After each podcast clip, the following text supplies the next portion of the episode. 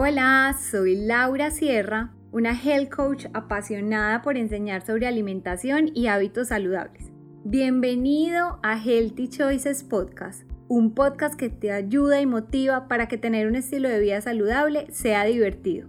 En cada episodio vamos a aprender juntos, aclarar conceptos y resolver las preguntas más frecuentes sobre nutrición, actividad física, crecimiento personal, espiritual y todos los temas de bienestar que nos inquietan, a través de entrevistas a expertos que nos den información real y verdaderamente útil que podamos poner en práctica en nuestro día a día. Prepárate para que cada vez que te pongas los audífonos te sientas motivado e inspirado a tener un estilo de vida más saludable. Disfruta este episodio. Hola a todos, bienvenidos a un nuevo episodio de Healthy Choices Podcast.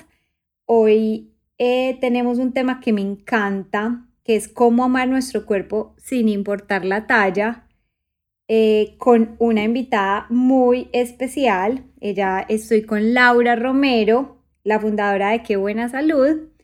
Ella es coach holística, conferencista, es podcaster también, para que oigan su podcast y es autora del libro Tu cuerpo te ama. Y ella en su libro nos comparte su experiencia de autoconocimiento e invita a reconciliarnos con nuestro cuerpo. El lugar más especial que alguien podría habitar, como ella misma lo dice, y creo que no hay una mejor descripción porque a veces se nos olvida ese lugar tan, tan importante. Así que bueno, ella ya se presentar a Lauri, bienvenida y gracias por estar aquí conmigo en este episodio. Hola Lauri, muchas gracias a ti, corazón. Yo muy contenta de aceptar esa invitación y de compartir contigo, con tus oyentes y con tu comunidad. Bueno, Lauri, cuéntanos un poquito de tu historia, cómo nació Qué Buena Salud. Bueno, Qué Buena Salud nació por una propuesta que me hizo un amigo. Yo me había vuelto vegetariana, en ese, eso fue en el 2013, entonces el vegetarianismo, todavía era una cosa como medio nueva em, y todo el tiempo le estaba compartiendo cosas sobre cómo reemplazar la proteína animal, qué superalimentos comer. Y él me dijo, y tú con toda esa información que me mandas, ¿por qué no abres una cuenta y se lo comunicas al mundo? Y a mí eso no me pareció descabellado, porque yo siempre había querido contarle muchas cosas al mundo, solo que no había pensado cómo. Ya hoy en día que Buena Salud es un movimiento que está muy interesado en apoyar, despertar, empoderar a las mujeres para que cada vez estén más conscientes en su vida, con sus cuerpos, en su propósito del alma, con sus relaciones y con la abundancia. Súper, pero, o sea, ¿cómo llegaste a, a, eso? Porque yo sé que en parte de tu proceso también tuviste como diferentes tipos de relación con la comida, una más tormentosa, con tu cuerpo como un poco más crítica. ¿Cómo fue eso en tu historia? Bueno, yo siempre he dicho que qué buena salud es el reflejo de lo que ha sido mi proceso de sanación. Eh, qué buena, digamos que cuando yo empiezo el proceso de sanación, qué buena salud inicia al mismo tiempo que yo. Eh, antes yo había tenido, pues que sufría mucho, yo, yo era muy amiga del, del, dolor y muy amiga del sufrimiento, como lo cuento en mi libro, Tu cuerpo te ama, sentía una necesidad de sentir dolor. Entonces no solamente era con mi cuerpo, eh, sino que también estaba hipervigilando todo lo que me comía y también tenía una forma tóxica de relacionarme eh, con mis parejas, no necesariamente porque yo fuera la tóxica activa, por así decirlo, sino porque mm, sí, como que permitía la toxicidad en mi vida. Para que exista una relación tóxica se necesitan dos. Una vez es culpa mucho es que mi jefe es muy tóxico o es que el azúcar es muy tóxico o es que mm, mi pareja es la tóxica, pero realmente si yo, si yo estoy permitiendo ese tipo de relaciones porque yo también estoy poniendo una parte de mi energía allí. Entonces, eh, con la, yo siempre fui delgada, eh, por así decirlo, pero yo, yo tenía una frase célebre que decía, yo nací con estrías pero no con celulitis, porque a las, a las estrías las aceptaba, pero a la celulitis no. A mí la celulitis me parecía... Se atormentaban demasiado. Sí, o sea, la celulitis a mí me parecía lo peor, o sea, era como la degradación del cuerpo, o sea, una cosa así como del cuerpo femenino. Entonces, obviamente que me empezó a salir celulitis como a todas las mujeres nos sucede, seamos atletas, no seamos atletas, o sea, hagamos lo que hagamos, eh, va a haber un porcentaje de celulitis. Em, entonces ahí empezó una, una relación muy cruel con mi cuerpo, una relación muy cruel con mi mente, una relación yo creo que muy cruel con mi ser, que yo creía que yo valía por cómo me veía. Entonces, cuando empezó toda esa crueldad, yo por eso digo que las crisis también son muy buenas, porque las crisis siempre nos impulsan al crecimiento. Cuando observé toda esa crueldad, dije, hay que hacer algo, porque pues yo no creo que haya venido a la vida a sufrir de esa manera y a creer que yo valgo por cómo me veo.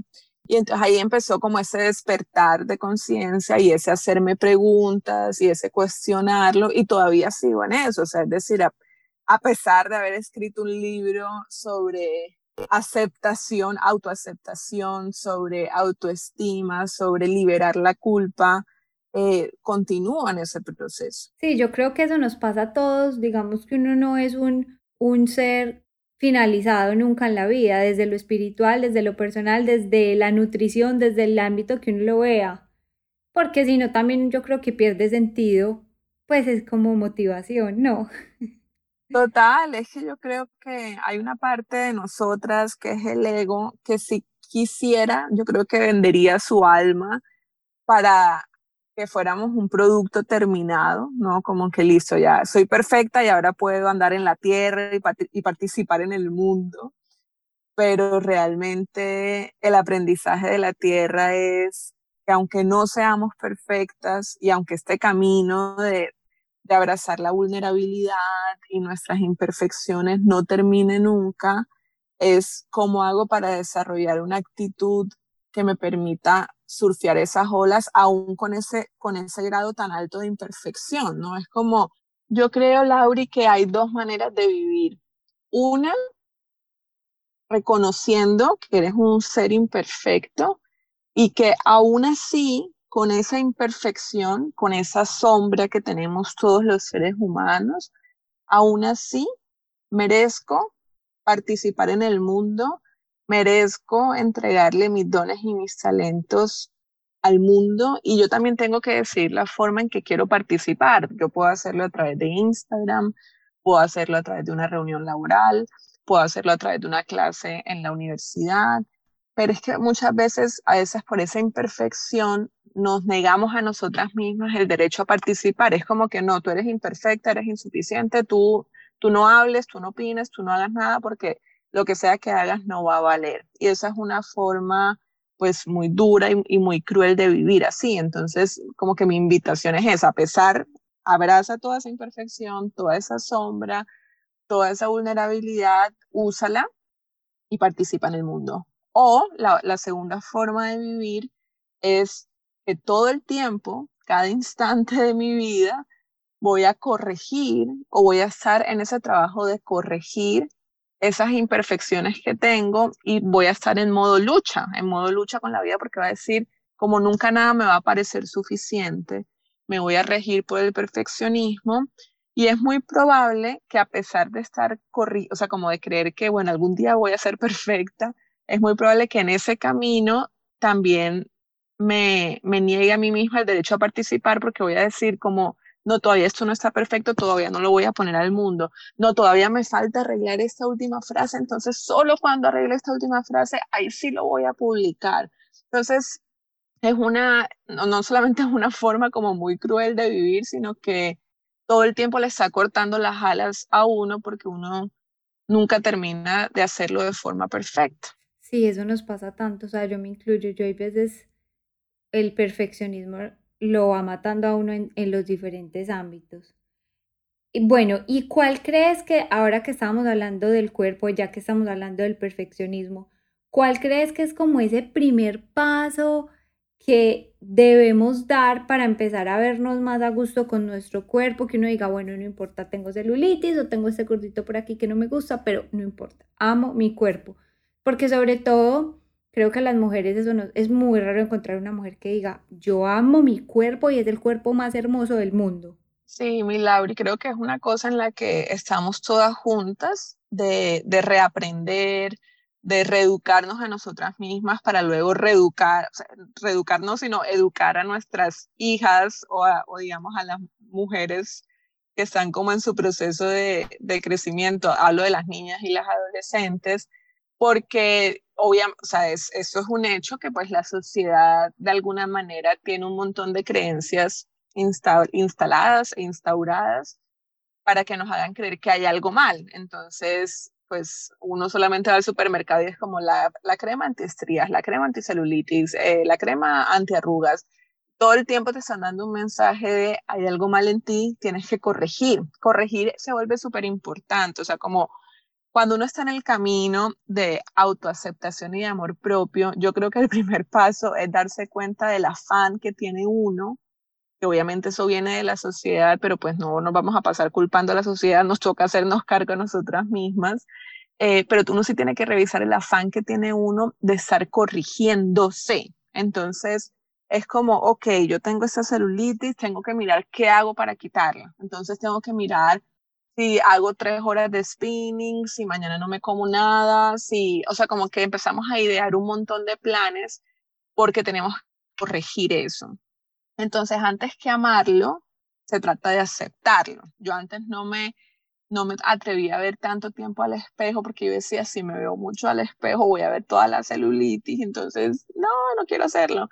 Entonces como que me negaba a mí misma ese, mm, ese verme, ¿no? Que verse en el espejo es muy profundo, es verse. O sea, yo me atrevo a verme, o sea, como me atrevo a verme en mi totalidad, de nuevo, con mi luz, con mi sombra, con todo lo que soy, o yo estoy huyendo de mí misma. Esa es una, como una gran pregunta para uno hacerse. Entonces, cuando uno empieza ya a verse, y, y es, insisto, esto es todo como un ritual, el verse, luego empiezas a hacer el trabajo de me voy a aceptar y voy a, observar, porque eso no es que, bueno, me acepté, ok, ya me acepto y es como, ok, no me he ahora qué hago.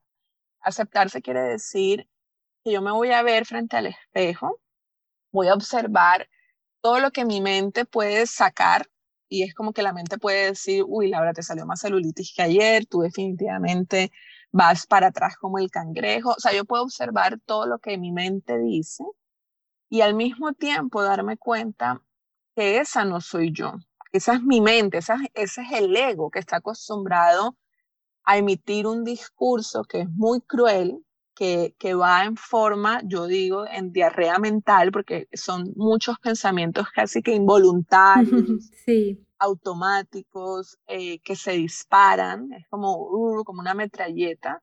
Entonces, lo primero es darse cuenta de qué tan metralleta está mi mente. O sea, que cuando yo me miro al espejo, yo respiro o simplemente la, la, la respiración ya se me agita, el corazón se me acelera, eh, la mente empieza a disparar todo lo que está mal y si eso es así, tengo que ver eso primero. Es como, ok, esto me pasa, me acabo de dar cuenta que cuando me veo al espejo esto me pasa. Entonces la segunda vez que te veas puedes decir, hoy voy a empezar por verme al espejo y respirar. Entonces ahí ya va a haber un cambio. Y la tercera vez vas a decir, voy a sentarme a mirarme al espejo, voy a respirar y voy a observar lo que mi mente dice. Y hoy además voy a escribir una afirmación en el espejo que diga, eres suficiente tal y como eres. Y voy a dejarle esa frase nueva a mi cerebro sin esperar nada. No es como que ahora tengo que repetirme esto todos los días, cada instante, cada segundo. No es como, voy a ver qué se siente mirarme al espejo y que diga, eres suficiente tal y como eres. Voy a ver si hay resistencias, si me lo creo, si no me lo creo. Y ahí voy, de pasito a pasito. Pero yo creo que retomando lo de la pregunta del primer paso, además de darse cuenta del afán de corregir, es que también me dé cuenta que no se trata de amar, es que no es que tengo que amarlo, no es como que, uy, ayer lo odiaba, hoy tengo que amarlo sí o sí, y si no lo amo hoy es porque fallé en el amor propio, porque eso sería una mirada, eso sería una mirada muy desde el ego, sino que es decir, ok, observo este afán, acepto todo lo que está pasando, que mi corazón se acelera, etcétera. Y en este aceptar voy a ir abandonando ese afán de corregir y puede ser que algún día yo sienta un amor genuino por el cuerpo. ¿Sabes? Como que yo diga, wow, el cuerpo, a mí me ha pasado muchas veces el amor genuino, me ha pasado cuando hago yoga. Digo, como que increíble que el cuerpo pueda hacer eso. O sea, como, como que, y ahí siento una gratitud genuina. Es como que, gracias. Con el ejercicio se siente bastante. Sí, que es una invitación a que habitemos más el cuerpo, porque lo que nos pasa es que habitamos es mucho la mente, entonces nos quedamos en la mente, no debería ser así, debería ser así, mi cuerpo debería ser como el de ella, mi cuerpo no debería tener esa celulitis, pero cuando estamos en el cuerpo, estar en el cuerpo significa que estoy haciendo algo con el cuerpo y estoy tan en el cuerpo que, que no estoy tanto, o sea, no estoy pensando tanto, sino que si estoy, no sé, haciendo push-ups, estoy haciendo push-ups, que si estoy bailando, estoy pensando en lo que la música me hace sentir y canto y bailo, pero no estoy como en esta diarrea mental. Entonces, esa es una gran recomendación también. ¿Cómo hago para que en el día a día yo busque espacios que me hagan estar en el cuerpo y también me permitan desconectarme un poco de la mente? No, no es absolutamente, no es, ok, vuélvete yogi, monja, budista, tienes que estar en blanco la mente, no, porque no, eso no es posible pero sí nos va a ayudar a relajarnos en la mente porque estamos muy acostumbrados a darle demasiada importancia a la mente, a sobreestimularla y eso nos hace mucho daño. Claro, y eso está muy relacionado. Tú estabas hablando de todo lo que uno se dice, en tu libro tú hablas como de las creencias limitantes, que pienso yo que pues que son estas cosas que uno mismo se dice que no tienen fundamento alguno, pero uno se repite y se repite. Y las la idea es ir reemplazándolas por otras positivas, que nos llenen como de energía, que no nos, que no, que nos hagan amar más nuestro cuerpo. Tú hablaste ahorita de poner en el espejo una frase, que otras cosas podemos hacer en el día a día como para, para romper esas creencias limitantes. Además que muchas veces creo que esas creencias ni siquiera las tenemos identificadas, ¿no? Sí, así es. Es por ahí va a empezar, Laura, que yo creo o sea, yo, yo podría darte un millón de herramientas y yo podría decirte, mira, escribe afirmaciones en el cuaderno, una hoja con la mano derecha escribes soy suficiente, otra hoja con la mano izquierda soy suficiente. Y esto, o sea, esto sirve, o sea, eh, definitivamente eso sirve porque le va a dar una nueva información a tu cerebro y va a trabajar ambos hemisferios, que va a ser muy bueno. Pero yo creo, y después de, como, como que ahora sincerarme mucho conmigo misma y observar mi propio proceso y ver que esto no termina, que no es como que sea una cosa, uy, ya escribí el libro, por lo tanto ya estoy del otro lado, no, o sea, escribí el libro desde un lugar de vulnerabilidad para compartir mis experiencias, eso le ha ayudado a mucha gente, pero eso no quiere decir que yo haya terminado mi, mi propio trabajo. Entonces, después de haber hecho todo eso, yo lo que creo, Lauri, es que la clave es la autoobservación. O sea, es como que estoy tan consciente de todo lo que pasa, de todo lo que me digo, de cuáles son mis disparadores, que un disparador puede ser que mamá o papá me diga que me engordé. Entonces, si mamá o papá dice, uy, Laura, te engordaste, eso puede generar una, ¿cómo se diría eso? Como una serie de pensamientos, conductas, actitudes, que simplemente ya es como el cuerpo aprendió a reaccionar así. Entonces, mamá me dice que estoy gorda, entonces quiere decir que no solamente estoy gorda, sino que soy la gorda más gorda del planeta, que yo tengo que meterme a una dieta de forma inmediata, que yo definitivamente eh, voy para, de nuevo voy para atrás como el cangrejo, que yo no sé controlarme, que yo no tengo fuerza de voluntad y que por lo tanto ahora me voy a autocastigar, puede ser con, exceso, con ejercicio excesivo o con una dieta. Entonces, si yo... Pero es súper importante lo que dices, perdón, dime, dime. del poder de la familia en crear esas creencias limitantes, porque uno muchas veces por ejemplo, yo me acuerdo que a mí mi hermana chiquita me decía, es que, es que usted es muy, tú eres muy espaldona. Y a mí se me metió en la cabeza que yo era demasiado espaldona y que no me podía poner un vestido straple porque la espalda mía era gigante.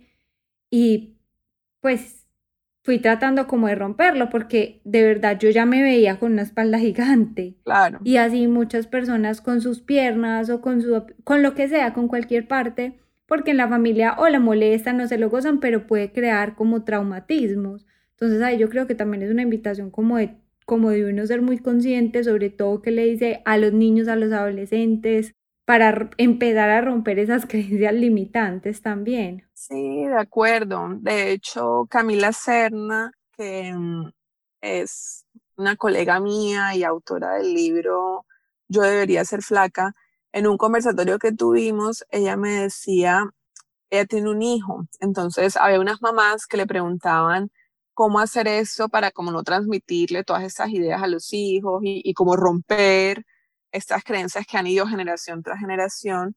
Y ella decía que ella trata de hablarle lo menos posible a su hijo del, como de cómo luce su cuerpo. ¿Sabes? Es como, como que ella no le está diciendo, ok, hoy está súper flaco, súper bonito, no sé qué, sino que se concentra en otras cosas del cuerpo. Mira, qué chévere como estás corriendo, eh, mira qué increíble como tu piel cicatriza, te hiciste esta herida y mira cómo está cicatrizando. Porque las personas por muchos años, eh, o sea, de hecho eso hoy lo hablo yo con mi mamá, que mis abuelos, o sea, mis papás también tienen una fijación en el tema de la delgadez, pero ya la han venido trabajando. Y, por ejemplo, mi, yo y mi hermanita y mi hermana mayor también, todas hemos sido como unas maestras para ellos, para que ellos dejen como, como que se logren desprogramar y dejen de hacer comentarios con el cuerpo físico.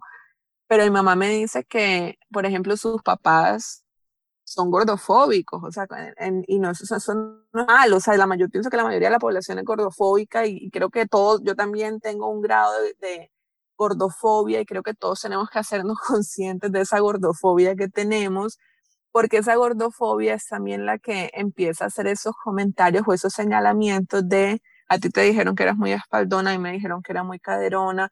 Hay personas que le dicen tú eres muy piernona o muy brazona o muy tetona, ¿sabes? Entonces es como un montón de cosas que en el libro yo también lo cuestiono y digo, muy caderona respecto a quién. O sea, es como que tú con quién te estás comparando, ¿sabes? Porque también todo este discurso viene no solamente de que la gente es gordofóbica y que se nos enseñó a hacer así, sino que también estamos en, esta, en este ejercicio casi que imparable y autómata de estarnos comparando. Entonces, cuando a mí alguien me decía es que tú eres muy caderona o que yo misma me decía eso, era porque yo me estaba comparando con mi amiga que tenía la cadera más pequeña pero seguramente hay mujeres que tienen las caderas más grandes que yo y yo no me estaba comparando, o sea, la comparación también siempre es muy selectiva, ¿no? Como que uno no dice, bueno, entonces mis caderas son más pequeñas que las de ella, que igual no tiene sentido, pero, pero uno siempre es a buscar la forma en cómo me comparo para hacerme daño a mí misma. Entonces... Sí, pero es que como dejamos también de que nos, que nos deje de importar tanto como la, lo, lo, la parte social, o sea, qué piensan los demás, eh, como esos comportamientos sociales, porque también ahí viene mucho como esos esquemas que tenemos que ser flacos, eh, que tenemos que cuidarnos. Entonces, digamos que ahí también es romper un poquito con ese, pues, que nos, que importa si, si, si a este no le gusta. Pero eso es un proceso que es más fácil decirlo que hacerlo. Sí, es, estoy de acuerdo, Milagro, con que hay que romper con, con esa idea de agradar, pero también es importante aclarar que, porque a veces eso, cuando, cuando uno está hablando de, de autoaceptación o de amor propio, a veces la gente cree que lo que uno está diciendo es, no, ve y cómete toda la alacena y si necesitas ir a comerte después de toda la alacena siete perros calientes, pues vas y te los comes y nunca más hagas ejercicio y nunca más te cuides y no te eches crema en la cara ni en la piel, que tu piel viva reseca a quién le importa, es como, o sea, eso no es así, sino que el tema es, en la medida en que yo rompo con agradar, dejo de hacer cosas desde el automatismo, el automatismo tiene que ver mucho con ser piloto automático, ¿no? Como que yo no como postre porque entonces si como postre me engordo y entonces si me engordo la gente no me va a querer porque a los gordos solo los quiere la mamá. Digamos que eso viene, esa programación de, de cuidarme, entre comillas, viene desde la afuera. Es porque los demás o sea, como, como quiero ganarme su aprecio y su aprobación, entonces me cuido, entre comillas. Entonces, lo que yo intento plantear, y sé que muchas personas lo están haciendo en el área de la salud, es que me quiero cuidar desde un lugar tan genuino, que es que es por mí, o sea, no se trata por la otra persona, sino que me, o sea, como que me amo a mí y me cuido tanto que yo elijo si hoy necesito descansar, como que no sé, hoy estoy cansada y no tengo la energía para hacer ejercicio, así como hay otros días en los que digo, bueno, ya, ha pasado dos semanas, ya me, que me pasó a mí en la cuarentena, me dolía la espalda, o sea, tenía, yo siempre digo que eso es como un dolor como cuando uno ya lleva una, una, como si fuera una anciana, o sea, tenía un dolor en la espalda muy extraño, o sea, un, dolor que era de, obviamente, de mucho sedentarismo. Y yo dije, el cuerpo está pidiendo movimiento, o sea, el cuerpo no está pidiendo que yo tenga la pierna más tonificada o el abdomen perfecto, no está pidiendo eso, pero el cuerpo sí necesita que lo mueva, porque en el movimiento se, como que se va a volver a restablecer, o sea, como esa, esa cosa que me sentía chueca de la espalda, porque era una cosa como muy interna, yo, era horrible. Entonces yo dije, voy a hacer esto para que el cuerpo se vuelva a restablecer, para que se sienta con energía. Entonces, cuando yo hago eso, ya por ejemplo, yo me echo crema para mí, o sea, yo no me echo crema para que los demás vean si tengo la piel reseca o no, sino que la crema es un ritual para mí. Es como cuando yo estoy en la crema, siento que estoy en un automasaje. Cuando yo me tomo el jugo verde, no es para tener los resultados inmediatos y que yo tenga el abdomen plano y diga, no, es que lo que tú tienes que hacer es tomarte el jugo verde, sino que yo digo, qué maravilla darle una porción de verduras que están vivas, tienen enzimas, o sea, es, eso va a ser como alimento puro para el cuerpo y qué chévere levantar al cuerpo con una cosa que esté muy viva. Pero ya si en la tarde me provocó comerme un frito, un brownie, no es como que no, eso está muy muerto para el cuerpo, eso está tenaz, no, sino que es como, me lo como también porque me provocó, eh, pero insisto, no es como esta cosa de, entonces nunca más no sé, te eches shampoo porque el shampoo quiere decir que tú quieres que los demás tengan el cuerpo, eh, que los demás te con el pelo limpio. Es como que no, pues yo me echo shampoo porque me gusta tener el pelo limpio y como que me gusta sentirlo más suave y me gusta, no sé, X o Y cosas. Entonces es como esta tarea de empezar a hacer las cosas porque me provocan a mí, porque yo le encuentro un sentido más que por buscar esa aprobación, ese agradar, o ese querer, porque también eso es un amor condicional, no solamente me van a querer solo si yo estoy flaca, solamente me van a querer si yo estoy tonificada, y eso no es verdad.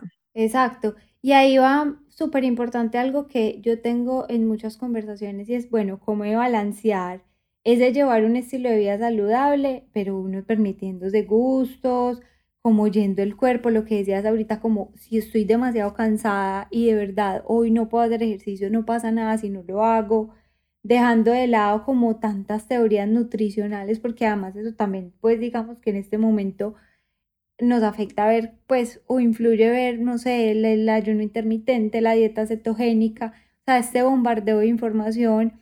Y bueno, y la gordofobia que estás diciendo, porque es que aparte, digamos que si hay algo importante y es la salud y no es dejarnos llevar como como tú decías, como listo, entonces ya no voy a comer lo que sea, lo que se me ocurra, porque también hay un hecho importante de la salud.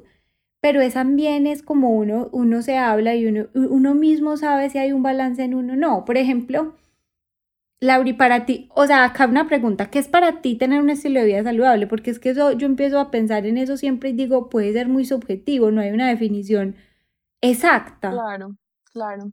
Para mí es que yo pueda atender a mis ritmos, entonces, si yo estoy con la regla, yo no voy a hacer ejercicio, o sea, de pronto hago un poquito de yoga, pero un poquito, o sea, como 10, 15 minutos y eso.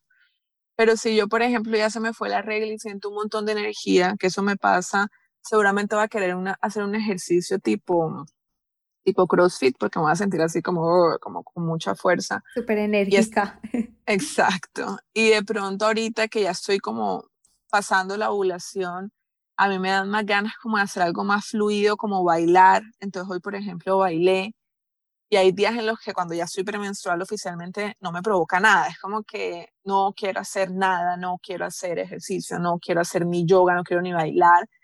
Y a veces me lo permito y digo, ok, no, estás en tu pataleta, no vamos a hacer nada y está bien, ya relájate.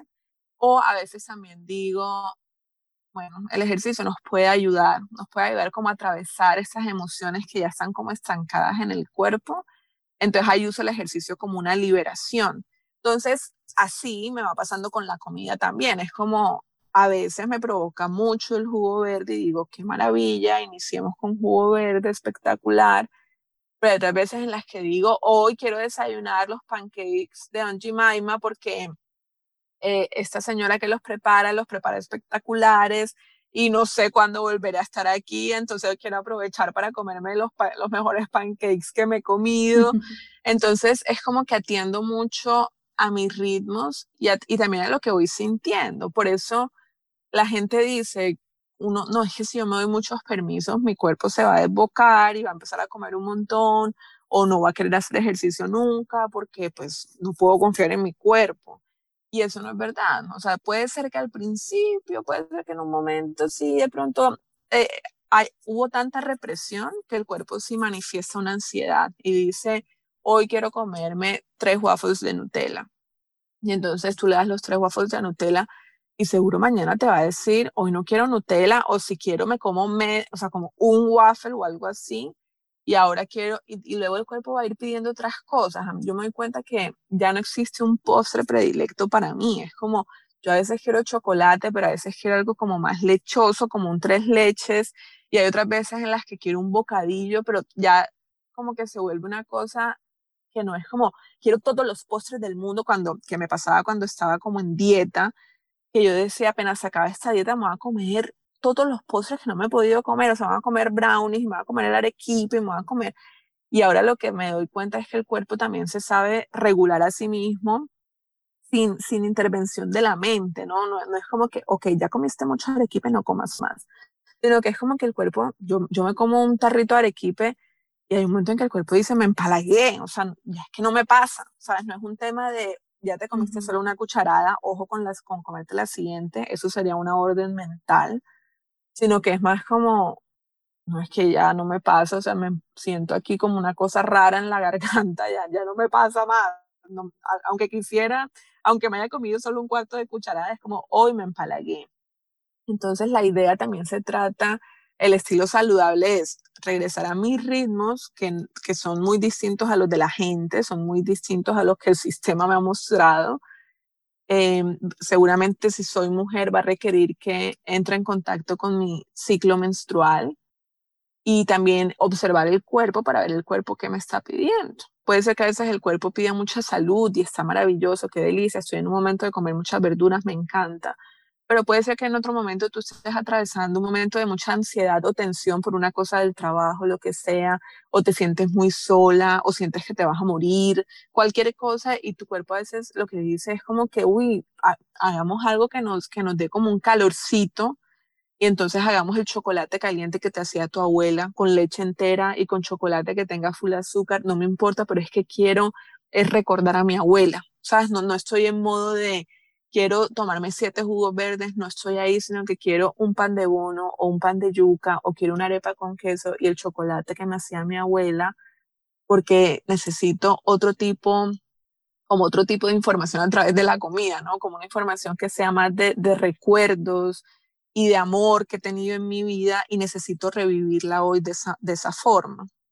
Entonces es entender toda esa complejidad. Es que si fuera tan fácil creo que todo el mundo lo tendría súper descifrado. Pero yo creo que hay una clave, clave, clave y es uno eh, aprender a escuchar su cuerpo porque mira que lo primero que, que yo recomiendo en los programas de, de Health Coaching es, bueno, el diario de alimentación y es escuches las sensaciones y porque es que muchas veces todo lo relacionamos con comida y muchas veces es lo que tú decías, hay veces puede ser una parte emocional que o algo que podamos resolver sin alimentación, o que el cuerpo nos está pidiendo ejercicio, o nos está pidiendo contacto social, o nos está pidiendo conectarnos con, con una persona que hace mucho no vemos, o nos está pidiendo una parte espiritual. O sea, la vida tiene muchos frentes y lastimosamente lo hemos depositado muchísimo en la alimentación y muchas veces la solución no está ahí porque uno se puede comer el arequipe, el postre y sigue sintiendo lo mismo entonces, cuando hay esa conexión tan linda que tú dices con el cuerpo y sentir desde el cuerpo y no desde la mente, yo creo que eso es súper clave. Sí, e, es que eso que dices, mi Laura, es como el, el siguiente nivel, ¿no? Sino que es que a veces puede pasar que las personas están en cuarentena y por más que quisieran verse con sus papás, no podían ir, a verse con sus papás. Entonces, lo, que más los podía acercar era o una videollamada o prepararse la comida que de pronto compartía con su mamá. No sé, lo hables por los tiempos en los que estábamos. Completamente, Estábamos atravesando ahorita, pero definitivamente ahora que. O que estamos porque no sabemos cuánto va a durar. Sí, yo, yo siempre hablo en pasado, no sé por qué, pero, es verdad que estamos. pero yo creo que ya eventualmente pronto se va a ir abriendo. Eh, las cosas de nuevo.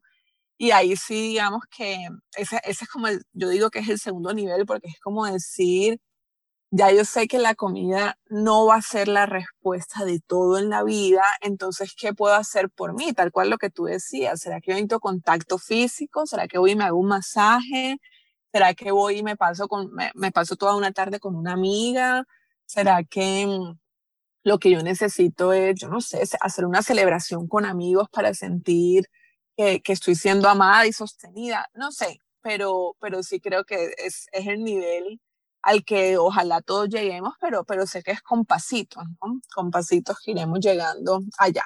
Claro. Lauri, y tú en medio, bueno, digamos que en todo este proceso que has hecho, eh, con, ¿cómo es un, una, un día tuyo? Pues una rutina, entre comillas, donde donde te das amor a ti, eh, balanceas, digamos, lo que estás sintiendo, pues como que no sé si tienes algunas cosas de rutina que hablan y, que coinciden con este estilo de vida, pues que estamos hablando de, amar nuestro cuerpo. Sí, eh, mi Lauri, de hecho son rituales para mí, porque yo les he impreso como, como valor en mi vida, o sea, como que un ritual es una cosa que yo puedo hacer cotidianamente, pero si yo le encuentro un sentido y un propósito, ya eso es un ritual. O sea, deja de ser como una actividad cotidiana y autómata, sino que es como, si eso tiene un propósito y un valor, ya le podemos dar como, este es mi ritual. Yo me levanto y, por ejemplo, siempre busco un vaso de agua. Es una cosa tan sencilla como eso. Yo antes no me levantaba con agua porque yo no sabía ni siquiera que el cuerpo estaba deshidratado. Era como que, no sé, estoy muy de afán. Eh, me baño y luego miro a ver, no sé, me no sé, yo no sé yo qué hacía antes, o sea, yo estaba como tan desconectada que no sé qué hacía antes, pero ya ahora yo puedo sentir... A lo americano, un café y a trabajar. Exacto. Pero dije, yo trato de pensar y como que no, no me acuerdo ni siquiera. Y ahora lo que sí me doy cuenta es que yo tomo agua y es como que, wow, o sea, como que volví a vivir, o sea, como no sé, como que me siento, yo no sé, me siento hidratada. Entonces hago eso. Eh, a veces me tomo el agua caliente con limón, a veces no, porque ahorita donde estoy hace mucho calor, entonces si está haciendo mucho calor a mí eso no me pasa. Pero en Barranquilla, en, dije en Barranquilla, en Bogotá, cuando vivía en Bogotá, pues sí, sí me provocaba mucho el agua caliente con limón o un tecito porque pues estaba en el frío. una cosa que también, lo que te decía, cuando yo me baño, es como un gran momento. O sea, yo no solamente me estoy bañando, sino que como un gran momento de como de limpiar la energía y como de recibir el agua y como que yo sí me siento muy renovada después de bañarme. Entonces trato de hacerlo a veces con música, eh, que también la echada de la crema sea con música. Tengo de hecho una playlist que se llama... ¿Alguna música en especial? Eso. Tengo una playlist que se llama Música para echarse crema. Entonces, si, la quieren oír, está en mi, en mi Spotify. Ay, no, las podemos, la podemos compartir en las notas del programa. Yo la quiero oír. Sí, es buenísima. Y ahí la voy, pues la voy nutriendo, ¿no? Cada vez que oigo una así como medio suavecita y sabrosón, que digo, esto va para la, la playlist de echarse crema. Em, digamos que eso, eso, es, eso lo hago, Lauri, y a veces hago cosas como hoy, por ejemplo, yo iba a leer, o sea, como que dije, bueno, estoy en la hamaca, voy a leer un ratico este libro que me compré y que me encanta. Me gusta mucho la lectura, cuando leo también me siento ahí como en un, en un gran ritual de nutrición. Pero sabes que sentí como que dije, no, quiero echarme al sol, o sea, como no, quiero echarme al, porque yo estoy en un lugar muy caliente en el que me puedo echar al sol, pero hace tal vez tres semanas no me echaba al sol y hoy dije, hoy necesito echarme al sol. Yo decía, yo no sé si es que el cuerpo está pidiendo vitamina D, no sé, o sea, no lo racionalicé tanto, en un momento mi mente dijo, o mejor te quedas leyendo, mejor lee, eso debe ser más importante, ¿no? Como leer que echarse al sol, pero yo dije, no, es que el cuerpo está pidiendo echarse al sol, no vamos a ir a echar al sol ya. Y entonces me eché al sol. Y entonces se vuelve eso también, es como ir día a día viendo qué puedo hacer hoy por mí. O sea, es como, bueno, hoy el cuerpo pidió echarse al sol, me eché al sol. Hay otros días en los que me pido ir un podcast. Hay otros días en los que dice, vamos a sentarnos a leer esto. Hay otros días en los que dice, vamos a retomar este curso que no hemos terminado. Otros días el jugo verde también. En Bogotá no me provocaba tomar jugo verde, pero ahora en clima caliente estoy tomando jugo verde y me encanta. Eh, entonces, lo que quiero decir es que no hay un manual rígido. Eh, yo estoy como trabajando mucho eso de liberar la rigidez y más bien abrazar la flexibilidad. Ahora en el calor, delicioso jugo verde. En el frío, por más que quisiera y que yo quisiera decir que el jugo verde era un ritual en mi vida, pues no tanto, porque no me pasaba. Entonces, que esos rituales sí estén como muy, muy sincronizados con lo que estoy viviendo y que sean genuinos. No es como que, bueno, Laura dice que un ritual de amor propio es jugo verde, entonces me lo tengo que tomar. No, es como que te provoca tomarte un jugo verde. Quizás te provoca más comerte una, una cosa de verduras calientes más que un jugo verde, porque tú sientes mucho frío, entonces no, no, no, no quieres algo frío. Entonces es eso, mi Laura, y van como un par de ideas pero sí, exactamente, dijiste algo que me encanta, que sean genuinos, porque es que, o sea, tú me puedes decir a mí, eh, me encanta eh, echarme en una hamaca a leer y yo puedo decir, ay no, pues para mí es, va a ser mucho más rico eh, ponerme a cocinar. Pues cada quien tiene sus, esas, como esas actividades como que lo conectan con uno mismo, entonces me encanta mencionarlo porque es que yo siento que nos dejamos llevar mucho por, y sobre todo ahora con Instagram, con las redes sociales, como lo que se pone en esa rutina, ah, no, si ella hace eh, esto, el limpiador de lengua, después se para de cabezas, hace meditación 20 minutos, yo hago lo mismo. Y muchas veces eso no lo conecta ni siquiera uno. Entonces, Así es. Eso me parece esencial. Bueno, y digamos que a mí me gusta para cerrar todos los podcasts darle a la gente cinco cosas, o sea, de todo lo que hemos hablado, cinco cosas, o bueno, las que consideres que quisieras que los oyentes recordaran para amarse más, para hacer como esas paces con su cuerpo. Listo, mi Lauri. La primera, observa tu afán o tu necesidad de corregirte. Entonces, corregir tu cuerpo, corregir la forma en la que escribes, corregir los comentarios que dijiste, entonces luego estás en la cabeza diciendo, pero yo por qué dije eso, muy boba decir eso, no haber dicho eso. Observa eso, observa esa necesidad de afán de corregirte. Dos, observa también esa necesidad de sufrir, eh, que era lo que me pasaba a mí antes de, de haber iniciado como mi proceso de sanación, que yo estaba muy apegada como a sufrir y a sentir que el dolor era lo que, yo no sé, como lo que, no sé si era lo que me iba a iluminar o qué, pero yo todo el tiempo me quejaba, todo el tiempo le veía lo malo, eh, la vida me parecía extremadamente difícil, entonces observar que, cuál es mi, mi, también mi necesidad de sentir dolor y qué tan abierta estoy a creer que la vida puede y quiere ser dulce conmigo. Eso es súper importante. Tres, observa qué tan rígida eres también, eh, porque la rigidez, a veces uno en los procesos espirituales o de estilo de vida saludable, uno se conecta mucho con la rigidez, porque uno dice, eso lo aprendí, eso tiene que ser así. Entonces eso nos hace mucho daño, más que, más que volvernos, más que iluminarnos, volvernos súper saludables, nos volvemos muy dañinas en nuestro trato con nosotras mismas porque no somos unas máquinas y necesitamos abrazar la flexibilidad cuatro rituales, eh, crea rituales, no son rituales estáticos, no son rituales que se tienen que repetir todos los días. Mira qué rituales se funcionan, que sean genuinos para ti. Puede ser que a ti te encante bailar como a mí. Entonces tú dices, yo me bailo a veces una canción o dos canciones o hago clases de baile, lo que sea que haga, pero cada vez que bailo me siento mejor. Entonces, ok, mira a ver cómo puedes seguir haciendo más de eso, eh, pero puede ser que lo tuyo sea cocinar o puede ser que lo tuyo sea limpiar. Yo también encontré que haciendo aseo era como un, gran proceso mío de, de, depuración propia, era como que limpiaba y como que sentía que me limpiaba a mí misma. Era una cosa muy loca. ¿Cómo llegó yo a ese punto? o sea, no lo. No yo cocino, pero limpiarme da una pereza. No lo amaba, pero cuando ya lo hacía, ponía música, ponía a Elsa y el mar, que digo que es mi, spirit animal, porque yo digo que ella saca como esa cosa que, bueno, como dice, como que lo voy a hacer, ¿no? Entonces ponía a Elsa y el mar y, y me dedicaba ahí a limpiar y como que sí, yo decía como que esto que siento cuando ya lo termino es una cosa muy loca, o sea, como si hubiera ido a un retiro de limpieza energética y me hubiera limpiado completo. Ese sería el cuarto. Y lo quinto, ¿qué, ¿qué, más decimos de lo quinto, Lauri? No sé, te dejo el quinto a ti.